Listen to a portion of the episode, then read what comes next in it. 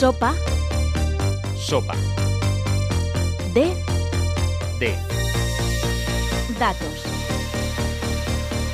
Sopa de datos. En UPV Radio. Otro día más, otro programa más y como siempre vengo acompañado de un gran equipo. Tengo aquí conmigo a David y últimamente es- estamos planteándonos el tema de emprender juntos. Ya veremos cómo va a acabar la cosa. Efectivamente, Antonio, recuerdo que te pregunté hace unas semanas si, si querías ser tu propio jefe. ¿Qué me dijiste? Pues que, a ver, la verdad es que es una cosa un poco complicada porque al final si fuera mi propio jefe no sé si trabajaría más o trabajaría menos. Entonces se complican un poco las cosas. Diana, te veo mala cara, la verdad. ¿Quieres compartir con los oyentes qué te ha pasado esta noche? Ay, no me hagas contar esto, por favor. Pues mira, te cuento, a ver, yo soy una persona que se preocupa en principio por la seguridad informática y todas mis contraseñas, absolutamente todas, cada una es distinta la una de la otra. Y tuve la buenísima idea de hace un par de semanas cambiar la contraseña al ordenador porque me parecía que era muy corta y muy poco segura. Pues fíjate que conseguí hacerla muy muy segura porque no pude volver a entrar en el ordenador. Tuve que reiniciar todo y estuve un par de horas y la verdad que salió graciosa la bromita, sí. Madre mía. Lucas, te has traído un amigo, ¿no? Que lo veo ahí al pelirrojo. Eh, ¿Qué hace aquí? Pues mira, es que me he traído hoy a un invitado especial que, que va a estar aquí de oyente, eh, que es Pablo, de mi amigo de mío de toda la vida, que está estudiando Teleco, y de hecho es el que me ha presentado a, a nuestro invitado de hoy, que es, vamos, yo creo que nos va a contar muchas cosas y va a quedar un programa genial. Sopa, de datos. Lo primero de todo, ¿cómo están las máquinas? En el programa de hoy tenemos a un invitado muy interesante. Se trata de una persona que, como ingeniero en telecomunicaciones, ha pasado por diferentes áreas y puestos, como IBM o Pricewaterhouse, y universidades como la propia UPV o la Universidad Católica, y en la actualidad como jefe de seguridad informática de la UPV. Con nosotros, Aristóteles Cañero. ¿Cómo estás? Hola, ¿qué tal? Buenos días. Pues a modo un poco de introducción, para quien no te conozca, ¿nos podrías contar un poco quién eres o qué has hecho y, y un pequeño resumen de tu trayectoria? Un pequeño resumen, pues soy una persona que le gusta aprender toda la vida, ¿no? He trabajado en muchos ámbitos. Empecé de una perspectiva más técnica en, IBM y en la Universidad Politécnica. Luego empecé ya, me salí de la universidad un tiempo, estuve en una startup y estuve ya asumiendo responsabilidades de gestión de tecnología. De ahí me fui a aprender mm, en profundidad de gestión, me fui a Madrid a hacer un, MBA en el Instituto de Empresa y empecé a trabajar en PricewaterhouseCoopers. Estuve muchos años de, de consultor de negocio y de director de consultoría. Y de ahí me volví a la universidad, me, me ficharon en otra universidad, en la Universidad Católica, eh, para dirigir una escuela de negocios. Y de ahí fundé mi propia escuela de negocios al cabo de unos años. Y luego, pues hace poquito, me ofrecieron el reto de, de asumir la ciberseguridad de la universidad y, y me volví, me volví a casa. Eh, a mí me gustaría darte las gracias en primer lugar por venir al programa. Eres el primer invitado que viene que no conocíamos de antemano, entonces gracias de parte de los cuatro. Y me gustaría preguntarte cómo acaba un ingeniero de teleco dirigiendo una escuela de negocios, porque has tenido, has empezado como ingeniero de telecomunicaciones y al final has acabado fundando tu propia empresa. Entonces, eh, ¿apareces ahí para aportar una perspectiva que creías que faltaba o simplemente era un reto más?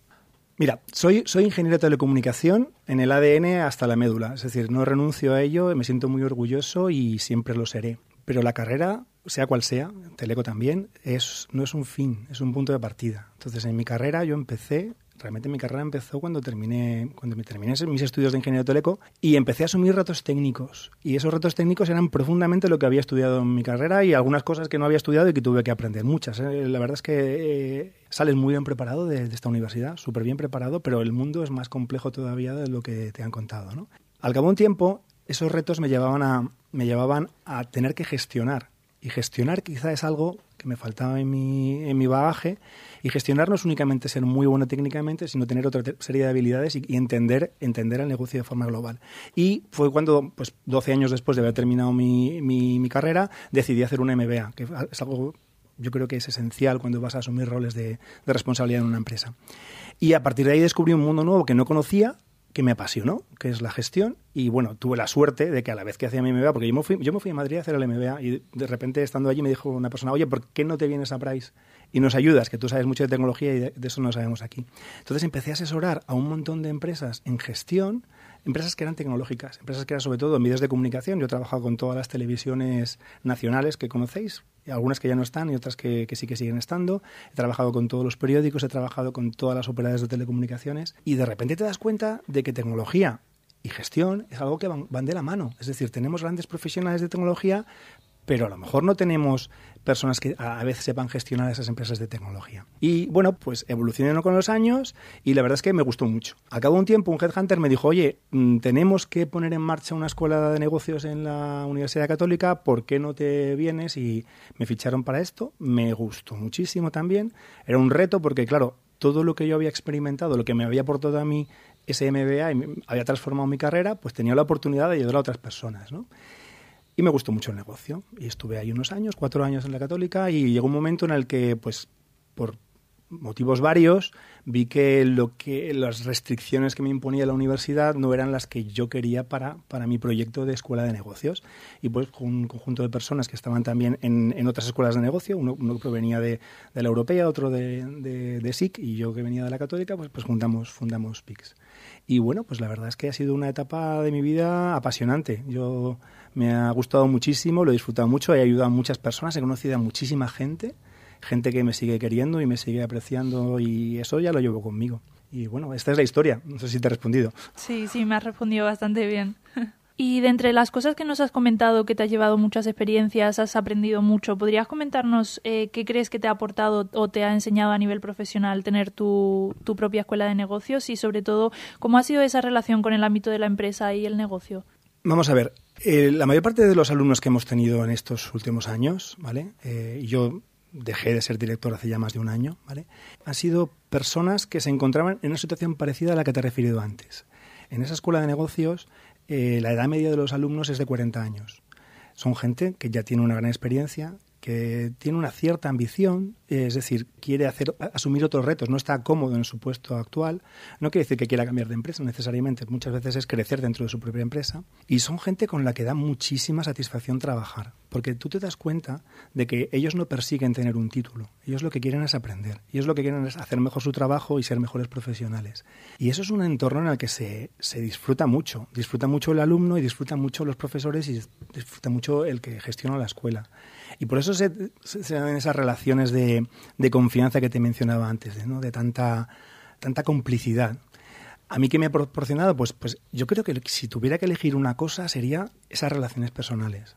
O sea, yo tengo ahí 400 personas que me aprecian, que sé que puedo llamar para lo que yo necesite, que muchas veces me llaman para, para pedirme consejo de cosas que a lo mejor no tengo la capacidad, pero bueno, soy una, una, opinión más para ellos y que me, pues mira, al final me hacen sentirme satisfecho. Yo creo que quizá la satisfacción personal por lo que estás haciendo es lo más importante que puedes hacer en tu trabajo, más allá de los salarios, más allá de las chapitas que te pongas en tu currículum, es lo que te hace a ti sentir bien. Me gusta mucho tu respuesta porque creo que nosotros como alumnos al final es lo que dices, vamos un poco a por el título, siempre a por conseguir algo y ya en esa fase de la vida pues intentar disfrutar de lo que estás haciendo me parece, me parece precioso.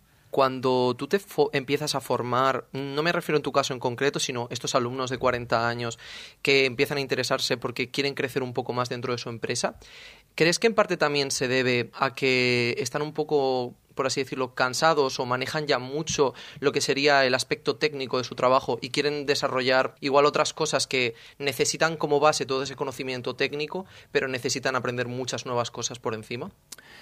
Mira, yo te diría que lo más valioso que tenemos con este perfil de alumnos es lo que ya han aprendido. Son gente que, que la carrera te lleva a ello. Tú empiezas en, todas las profesiones, seas, seas abogado, seas farmacéutico, seas ingeniero, te va a pasar lo mismo. Tú llegas a un momento en el que ya dedicas más tiempo a gestionar que estrictamente a lo que es tu profesión, a lo que se supone que es tu profesión, porque tu profesión es todo, llega más allá de la pura tecnología sí. en nuestro caso, ¿no? Entonces, ellos ya saben hacer la mayor parte de las cosas, las han descubierto sin aprender, es decir, simplemente pues por sus capacidades, por la inteligencia innata que tienen, por, por, por, lo que ven de otras personas, lo han aprendido.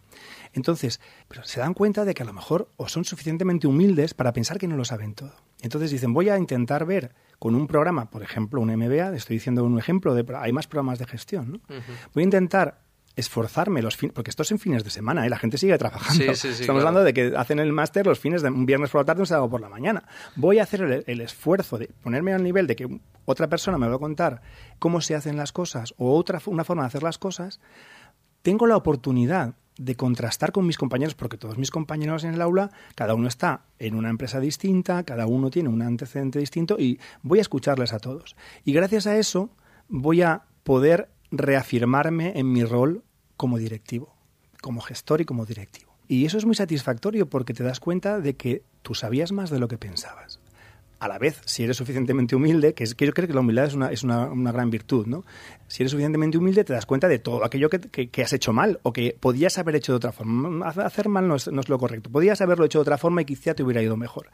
Y eso te reafirma y además hace que ese aprendizaje se fije en tu conducta, que no sea únicamente algo que has aprendido cómo se hace, sino que cambies tu forma de actuar. Uh -huh. Y eso, y encima además, como el máster, los másteres estos duran un año o año y medio, te da tiempo a aplicarlo y cuando ves que esas cosas que aplican te están ayudando y que a partir de ese momento gestionas mejor, se refuerza aún más esta conducta. Yo me acuerdo, yo tengo exalumnos que me decían, oye, las clases de negociación, cuando yo me di cuenta de la, del poder que supone saber negociar, y saber negociar, ojo, no es manipular a alguien, es sí. saber cómo conseguir una verdadera eh, negociación en la que todas las partes ganen y todas las partes cumplan sus objetivos, les cambia la vida. Y es algo extremadamente sencillo, que te lo pueden dar en un cursillo, pero si tú no estás en esa dinámica de aprender y de cambiar tu forma de ser, seguramente no va a cambiar tu conducta. Y eso es lo que, ese esfuerzo durante un año de sacrificarte y, y comprometerte con tu carrera y tu forma de gestionar, es lo que hace que funcione el, el modelo también entiendo que es muy satisfactorio porque al final están aplicando lo que están aprendiendo en ese mismo momento y están viendo ya cómo eso funciona, cómo claro. evoluciona, cómo son los resultados. Eso es lo que te quería decir, sí, sí, correcto. Mm. Nos decías al principio, Aris, que ahora te encargas del área de seguridad de la información de, la UPV, que has vuelto a casa. ¿Cuál es la labor que desempeñas en este puesto? Porque, digamos, ¿la UPV tiene ciberataques de los que no nos enteramos o es más bien una labor preventiva? Vamos a ver, la seguridad es un, es una, de seguridad de información es un proceso integral. No, no puede estar depositado ni en una persona ni en un departamento. Es responsabilidad de todos los miembros de la comunidad universitaria. Es decir, es responsabilidad tuya, es responsabilidad de todos los que estamos en esta, en esta mesa y de todos los profesores, de todo el personal de administración y servicios. Alguien se tiene que encargar de coordinar todo esto en la, universidad. Es decir, somos una administración pública, pero somos una administración pública muy compleja, porque aquí todos estamos en, el mismo paraguas, estamos más o menos todos en la misma red, pero hay muchísimos intereses distintos. Se usan los, equipos informáticos para la docencia, pero también se utilizan para la investigación y para proyectos de, muchas dimensiones y muchas veces proyectos internacionales en los que colaboran muchas universidades, incluso empresas externas. Entonces es un entorno extremadamente complejo y cuando las cosas son complejas son más vulnerables. Es decir, hay que poner muchísima inteligencia en esta red para que estemos razonablemente protegidos. La protección absoluta es imposible, no existe. Siempre hay riesgos. Los riesgos evolucionan a lo, a lo, largo del tiempo. Los riesgos que había en esta universidad hace 15 años eran más intentos, pues, de algún bromista o de algún alumno que pensaba que a lo mejor podía conseguir cambiar su expediente, ¿no? que era un, pequeño fraude que bueno pues se intentaba y bueno en la medida de lo posible casi siempre se, no se lograba porque le pillábamos, ¿vale? Eso es muy ingenuo hoy en día. Hoy en día eh, las amenazas son tremendas. O sea, hay un montón de gente que entiende que el cibercrimen es una fuente de obtención de ingresos muy importante. Y luego está el ciberterrorismo. Es decir, hay organizaciones ciberterroristas mundiales, a veces amparadas por gobiernos y a veces por, activistas, que lo que quieren es hacer daño a ciertos objetivos. Y una administración pública como esta es foco de, esos, de esas intenciones perversas. ¿no? Entonces, en los últimos dos años ha habido al menos ocho universidades que han sido atacadas de forma masiva y sistemática. Algunas de ellas han estado, un par de, sobre todo una de ellas, ha estado cuatro meses sin poder dar prácticamente ningún servicio TIC. Imaginaros volver a no tener ninguna infraestructura de, de tecnología, no tener correo, no tener poliformat, a vosotros como alumnos, ¿no? Sí, sí. Pero, pero es terrible, ¿no? Y esto ha sido porque el tipo de amenazas a los que estamos expuestos hoy en día es cada vez más sofisticado, cada vez hay más dinero. El Bitcoin ha hecho que sea muy fácil pagar a los malos, sea muy fácil, muy sencillo. Se, tra se transfiere mucho dinero, se transfiere de forma totalmente anónima y es muy fácil ganar dinero con esto. Entonces, estos riesgos estamos siempre expuestos. En la universidad, todos los días hay miles de ataques. Todos los días. Algunos son, no son personas, algunos son bots. Algunos son malware que está atacando. Entonces, tenemos que tener un sistema perimetral que nos proteja de todo eso. Y eso está razonablemente cubierto. Siempre hay riesgos porque surgen vulnerabilidades nuevas y eso no va a cambiar. Pero luego tenemos que protegernos de lo que hay dentro. Las universidades que las han atacado no las han atacado desde fuera, las han atacado desde dentro, a través de VPNs, a través de los, lo que sería aquí los polylabs, es decir, a través de máquinas que están trabajando desde dentro. Entonces, también tenemos que protegernos de esto. Recientemente los alumnos y, los, y el personal de la universidad os, hemos obligado a que para conectaros de VPN tenéis que tener un segundo dispositivo. Pues, pues, eso es básico porque vuestras credenciales, nuestras credenciales, las de todos nosotros, se están vendiendo. O sea, por 50 euros te puedes comprar cinco claves de acceso al poli. O sea, 50 euros es muy barato. O sea, es que es un, es un buen pack. Vas a la web y te los compras, ¿no? Y si no tuvieras un doble mecanismo de autenticación, podrías, desde ahí, podrías tener una plataforma con la que ir aprovechando vulnerabilidades. Entonces, desde los servicios centrales de la universidad, lo que hacemos es dedicarnos a construir esa barrera perimetral y esa barrera interna, una doble barrera, una que proteja los, los servicios y otra que proteja toda la universidad, pero luego cuando digo que vosotros tenéis que tener cuidado, mm, vosotros sois los alumnos, pero todos, todo el personal que trabaja aquí, porque vuestro ordenador puede ser un vector de ataque para el resto de la universidad. Entonces la gente pues tiene que concienciarse de que tiene que tener el sistema operativo actualizado, que tiene que tener el antivirus siempre activo, que tiene que tener mucho cuidado, sobre todo los enlaces. lo, más peligroso para los usuarios finales es pinchar un enlace que te va a llegar por un WhatsApp, por un SMS, por un correo, y tú vas a pinchar todo ingenuo y te, y te van a, a destrozar el ordenador y van a comprometerlo. A veces no te enteras y, el problema es ese, que no te enteres y está ahí latente el, el bicho. El tema este es muy complejo para respondértelo en una pregunta, pero bueno, pero como ves, me preguntabas, ¿riesgo hay? Somos muchas personas las que estamos trabajando para minimizar este riesgo y es responsabilidad, por supuesto, más de los servicios centrales, pero es responsabilidad de todos los que estamos dentro del campus con respecto a este puesto, ¿ha llegado a ocurrir que a ti te llaman a las 3 de la mañana y te dicen, oye Aris, está pasando esto, se ha bloqueado tal sector o tal, hay que venir aquí, nos tenemos que poner todos a trabajar porque igual el ataque este les sale bien y estamos sin sistema de información X tiempo? ¿O es relativamente tranquilo y tenéis que tener mucho ojo con lo que vais haciendo, pero no hay ataques así a gran escala dentro del propio Politécnico. Los ataques siempre, siempre, siempre. Los, hackers tienen mucha información, sobre todo las grandes organizaciones criminales, que de verdad que existen. Existen organizaciones criminales que, mm, de, ciberdelincuencia que tienen hasta call center.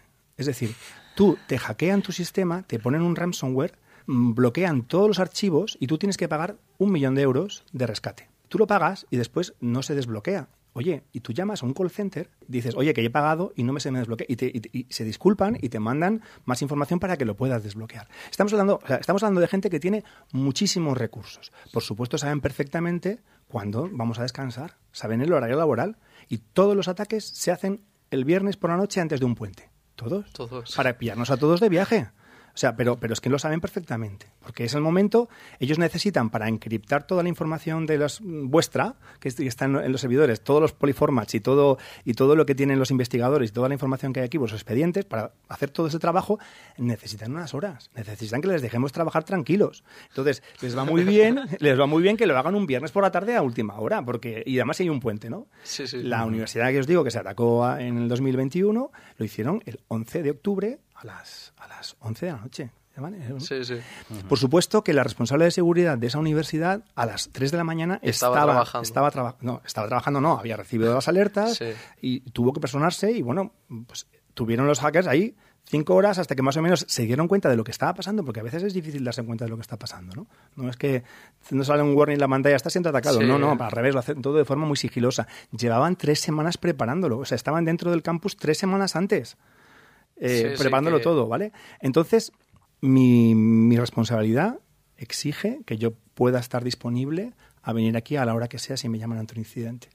Yo también viajo, ¿eh? mi familia viaja y bueno, pues somos un equipo de personas, pero sí, es decir, el tiempo es crítico y no solamente por la pérdida de servicio, sino porque cuanto más tiempo le demos a esas organizaciones, sobre todo ante grandes ataques, ¿eh? a un pequeño ataque no, no te va a pasar esto, pero ante un gran ataque, cuanto más tiempo les das, más destrozo puedes tener, más, más daño puedes sufrir tu organización.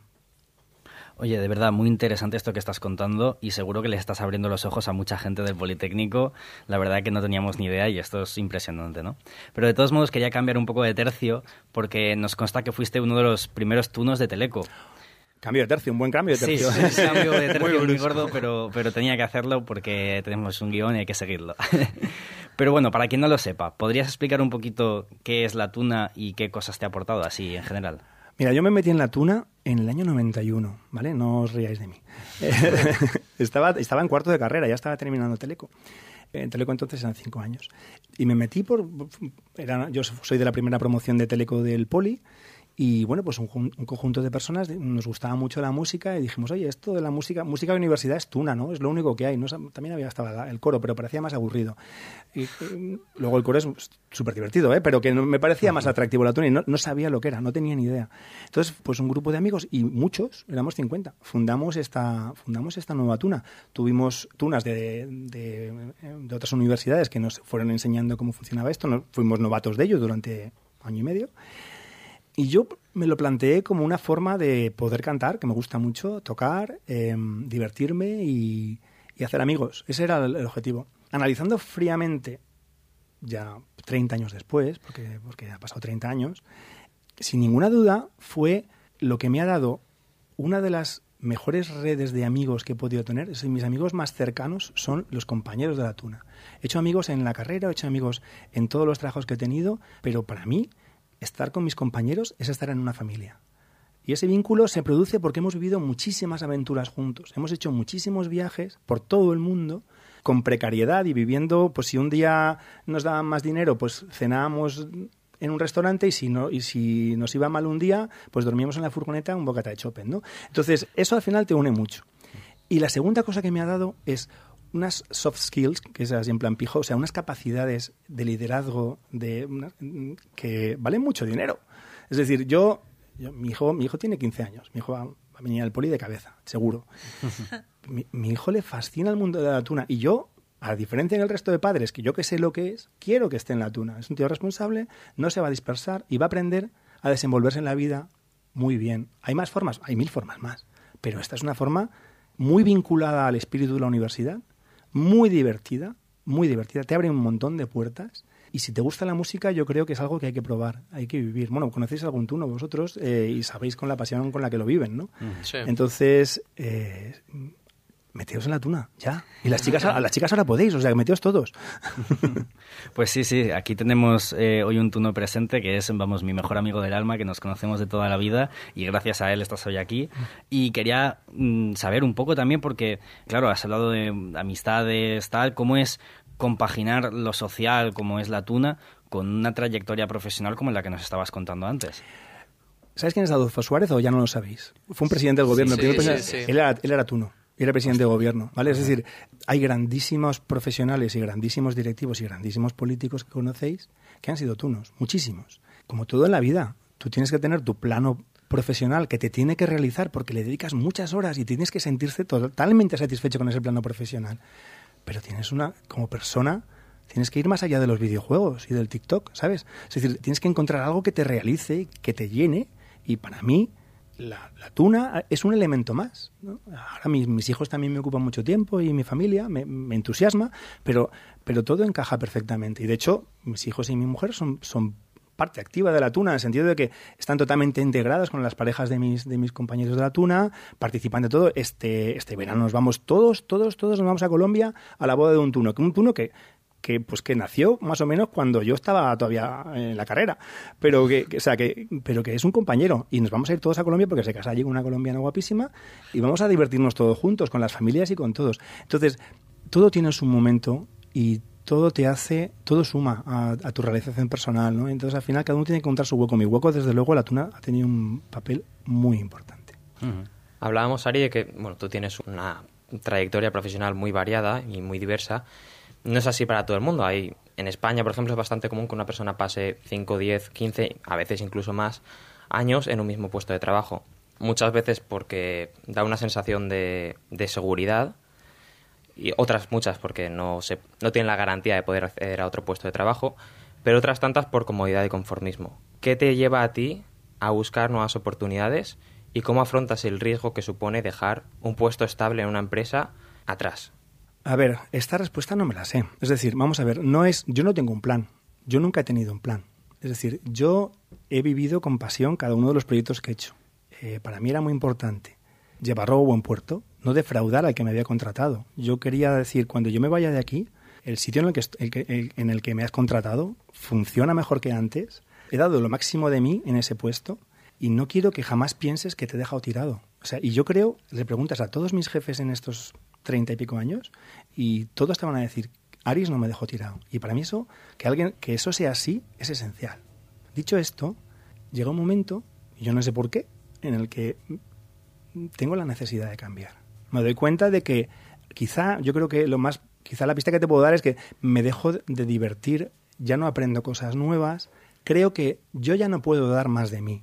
Hay que ser humilde, de verdad. Es decir, yo creo que hago cosas bien, por ejemplo, yo, bueno, no te voy a dar un ejemplo, hago cosas bien en general, pero llega un momento en el que yo ya creo que he dado todo lo que puedo dar en ese sitio y toca que llegue otra persona con ideas nuevas con empujes nuevos y me releve en esa carrera. Y yo enfrentarme a un sitio nuevo en el que pueda seguir aprendiendo, seguir aportando. Mira, te he hablado antes con mucha pasión de la tuna, pero te hablaré con la misma pasión de mi trabajo. Yo, para mí trabajar es una bendición, no es un castigo. Es decir, yo trabajo por dinero, como todo el mundo, pero yo quiero disfrutar cada minuto de mi trabajo siempre hay adversidades. Todas las partes hay problemas. Se resuelven y sigues, pero la satisfacción general que te proporciona, eso, eso lo paga todo. Son muchas horas de tu vida las que le dedicas al trabajo. Entonces, cuando yo dejo de sentir esa pasión por un proyecto, y, pues yo a lo mejor no me doy cuenta y de repente surge una oportunidad y digo, ostras, pues eso, me, proyecto, digo, me gustaría, me sentiría bien ahí y, pues quizás sea un poco arriesgado, pues puede ser un poco arriesgado. Si tú crees que lo haces bien, si tú no has dejado ningún herido en el camino, eh, si tú con todo el mundo te has portado con honestidad toda tu vida, siempre tendrás un sitio al que ir. O sea, yo no creo que yo jamás me pueda quedar sin trabajo, porque siempre hay un montón de gente que me va a ayudar y que yo sé que les puedo ayudar. Entonces, si minimizas los, los temores, es más fácil dar el salto. Y fíjate, no te hablaré mal de ninguna de las empresas en las que he trabajado. Estoy súper orgulloso de lo que he hecho en ellas. Hablaré siempre bien de ellas porque he tenido mucha suerte. He elegido bien los proyectos y he tenido suerte. Pero yo creo que yo me hubiera muerto de tristeza si hubiera estado en mi primer trabajo toda la vida. Yo me hubiera muerto de tristeza. Y, el trabajo es para disfrutar. ¿Crees que hay empresas, bueno, de hecho lo sabrás porque me imagino que te llevarás bien con tus jefes o con tus antiguos compañeros, hay empresas que te echan de menos, que te dicen, oye, pues estábamos muy bien contigo, eh, un día si necesitas algo me llamas. Pues, pues no lo sé, es arrogante pensar lo que dicen ellos, debe decir lo que pienso yo. Yo siempre cuando... El, primer trabajo del que me fui, yo pensé, de verdad, además que esto lo he dicho muchísimas veces, pero es que es un mantra para mí. Yo pensaba que era imprescindible. Yo pensaba, verás tú el lío que les he montado a estos. Ahora no van a poder seguir sin mí. Y yo estaba todo, todo apenado. Y volví a los tres meses y estaban todos, las cosas se hacían de la forma, todo funcionaba bien, no pasaba nada, nadie es imprescindible. Es decir, como te he dicho, no por mis jefes, sino en general, mucha gente confía en mí o creo que confía en mí, mucha gente me daría oportunidades y seguramente podría volver a muchos. Bueno, a la universidad. La universidad me, fui y, he vuelto. Y eso es, un, eso es un ejemplo, ¿no? Las necesidades que había cuando he vuelto eran distintas. O sea, yo cuando he vuelto es porque me dijeron, oye, mira, se nos ha ido el responsable de seguridad de la universidad, se nos ha ido a la Universidad de Valencia, porque también acabó su ciclo, y se, se fue voluntariamente y, tenemos este hueco. ¿Tú te apetece volverte? Y dijo, pues mira, fue una de esas cosas que yo no busqué y, llegó, ¿no? Entonces, ese es un caso que sí que pues, son gente con la que ya había trabajado antes, hace unos años. Entonces, puede que unos sí, puede que otros no. Eh, yo en general intento que todo el mundo, llevarme bien con todos, mantener la relación con todo el mundo y no precisamente buscando una vuelta. No, no, no tengo pensado una vuelta a ningún sitio, en absoluto. Ahora mismo estoy aquí totalmente comprometido con la Politécnica, con pasión en este puesto y yo creo que quedan para años. Pero, pero no lo sé, no lo sé. Hacia adelante, ¿no? Hacia adelante. Nos has comentado que tú en tus anteriores puestos, cuando perdías la motivación, pues siempre ibas a buscar otra oportunidad, ¿no? Pero ¿ha habido algún momento en el que hayas perdido esa motivación y no hayas sabido qué camino seguir? Porque al final todos somos personas y todos tenemos baches en algún momento. ¿Cómo lo has afrontado en esa situación, si es así? Quizá no me he explicado bien antes. Yo no he perdido la motivación nunca. Simplemente quizá un poquito de la chispa. Es decir, lo he dicho que he usado la palabra pasión. Pero motivado siempre he estado. Eh, yo creo que la motivación tiene que venir de serie. O sea, tú tienes que exigir a ti mismo estar motivado. Si no, no puedes estar en un sitio. Y, tampoco he buscado las cosas. Sinceramente, si tú tienes los ojos abiertos, todos los años pasan por delante de ti muchísimos trenes. A mí me pasan continuamente posibilidades. Si estoy en un momento en el que no estoy receptivo, es que ni las voy a considerar. Si estoy en un momento en el que a lo mejor ya ha bajado esa pasión, pues a lo mejor eh, pues las contemplo, ¿entiendes? No, no, nunca, yo no me he sentido nunca, ¿y ahora qué hago? Eso no me ha pasado nunca. Eh, es más, se junta que tú estás en fase receptiva con que de repente pasa una oportunidad y dices, mira, pues esta la voy a explorar. ¿vale? Sí, qué suerte. No, no, no, no, no, no, no, no es suerte, de verdad, créeme, eso lo podéis hacer todos.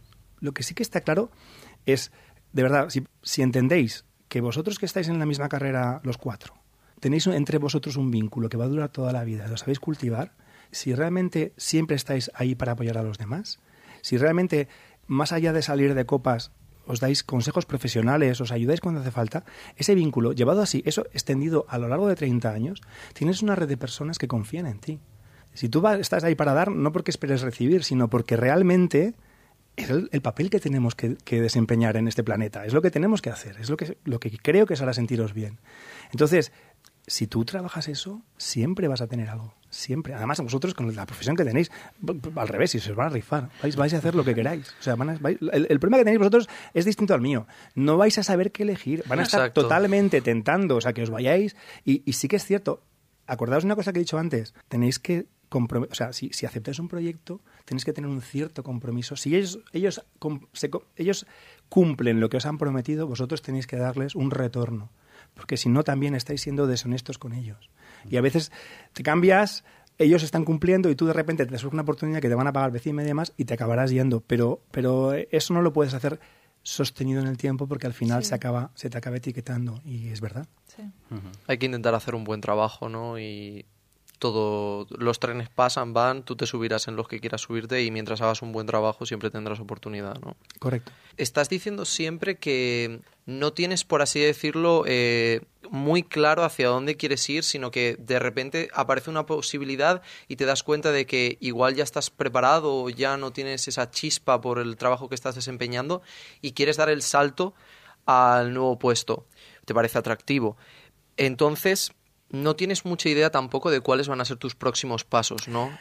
Tengo 53 años. A mí me quedan 14, 15 años de trabajo. Bueno, hasta que tú quieras, ¿no? Sí, lo puedo extender un poquito más, pero igual tampoco tengo ganas a los 70, ¿sabes? A ver, tiene igual, sentido, tampoco, sí. igual tampoco tengo ganas. O sea que realmente, con honestidad, no tengo ni idea de lo siguiente que voy a hacer y ni si voy a acabar mis días aquí.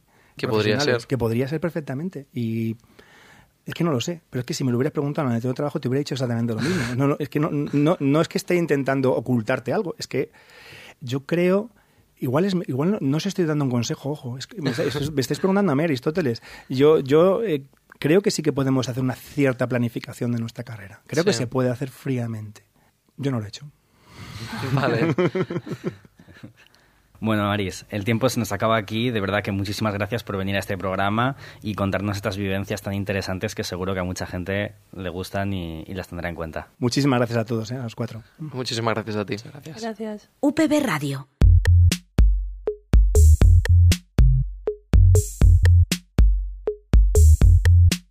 Ciència amb veu pròpia. Sopa de dados. Muchas gracias por escuchar el programa de hoy. Simplemente queremos daros un pequeño recordatorio de que nos podéis encontrar en el 102.5 FM, en radio.upv.es y obviamente en las principales plataformas de audio como iBox y Spotify. Recordaos brevemente que nos podéis encontrar en Instagram como arroba sopa de datos y en Twitter como arroba sopa de datos UPV, porque así vais a poder ver cuándo vamos a publicar los nuevos programas. Muchas gracias a todos por escucharnos.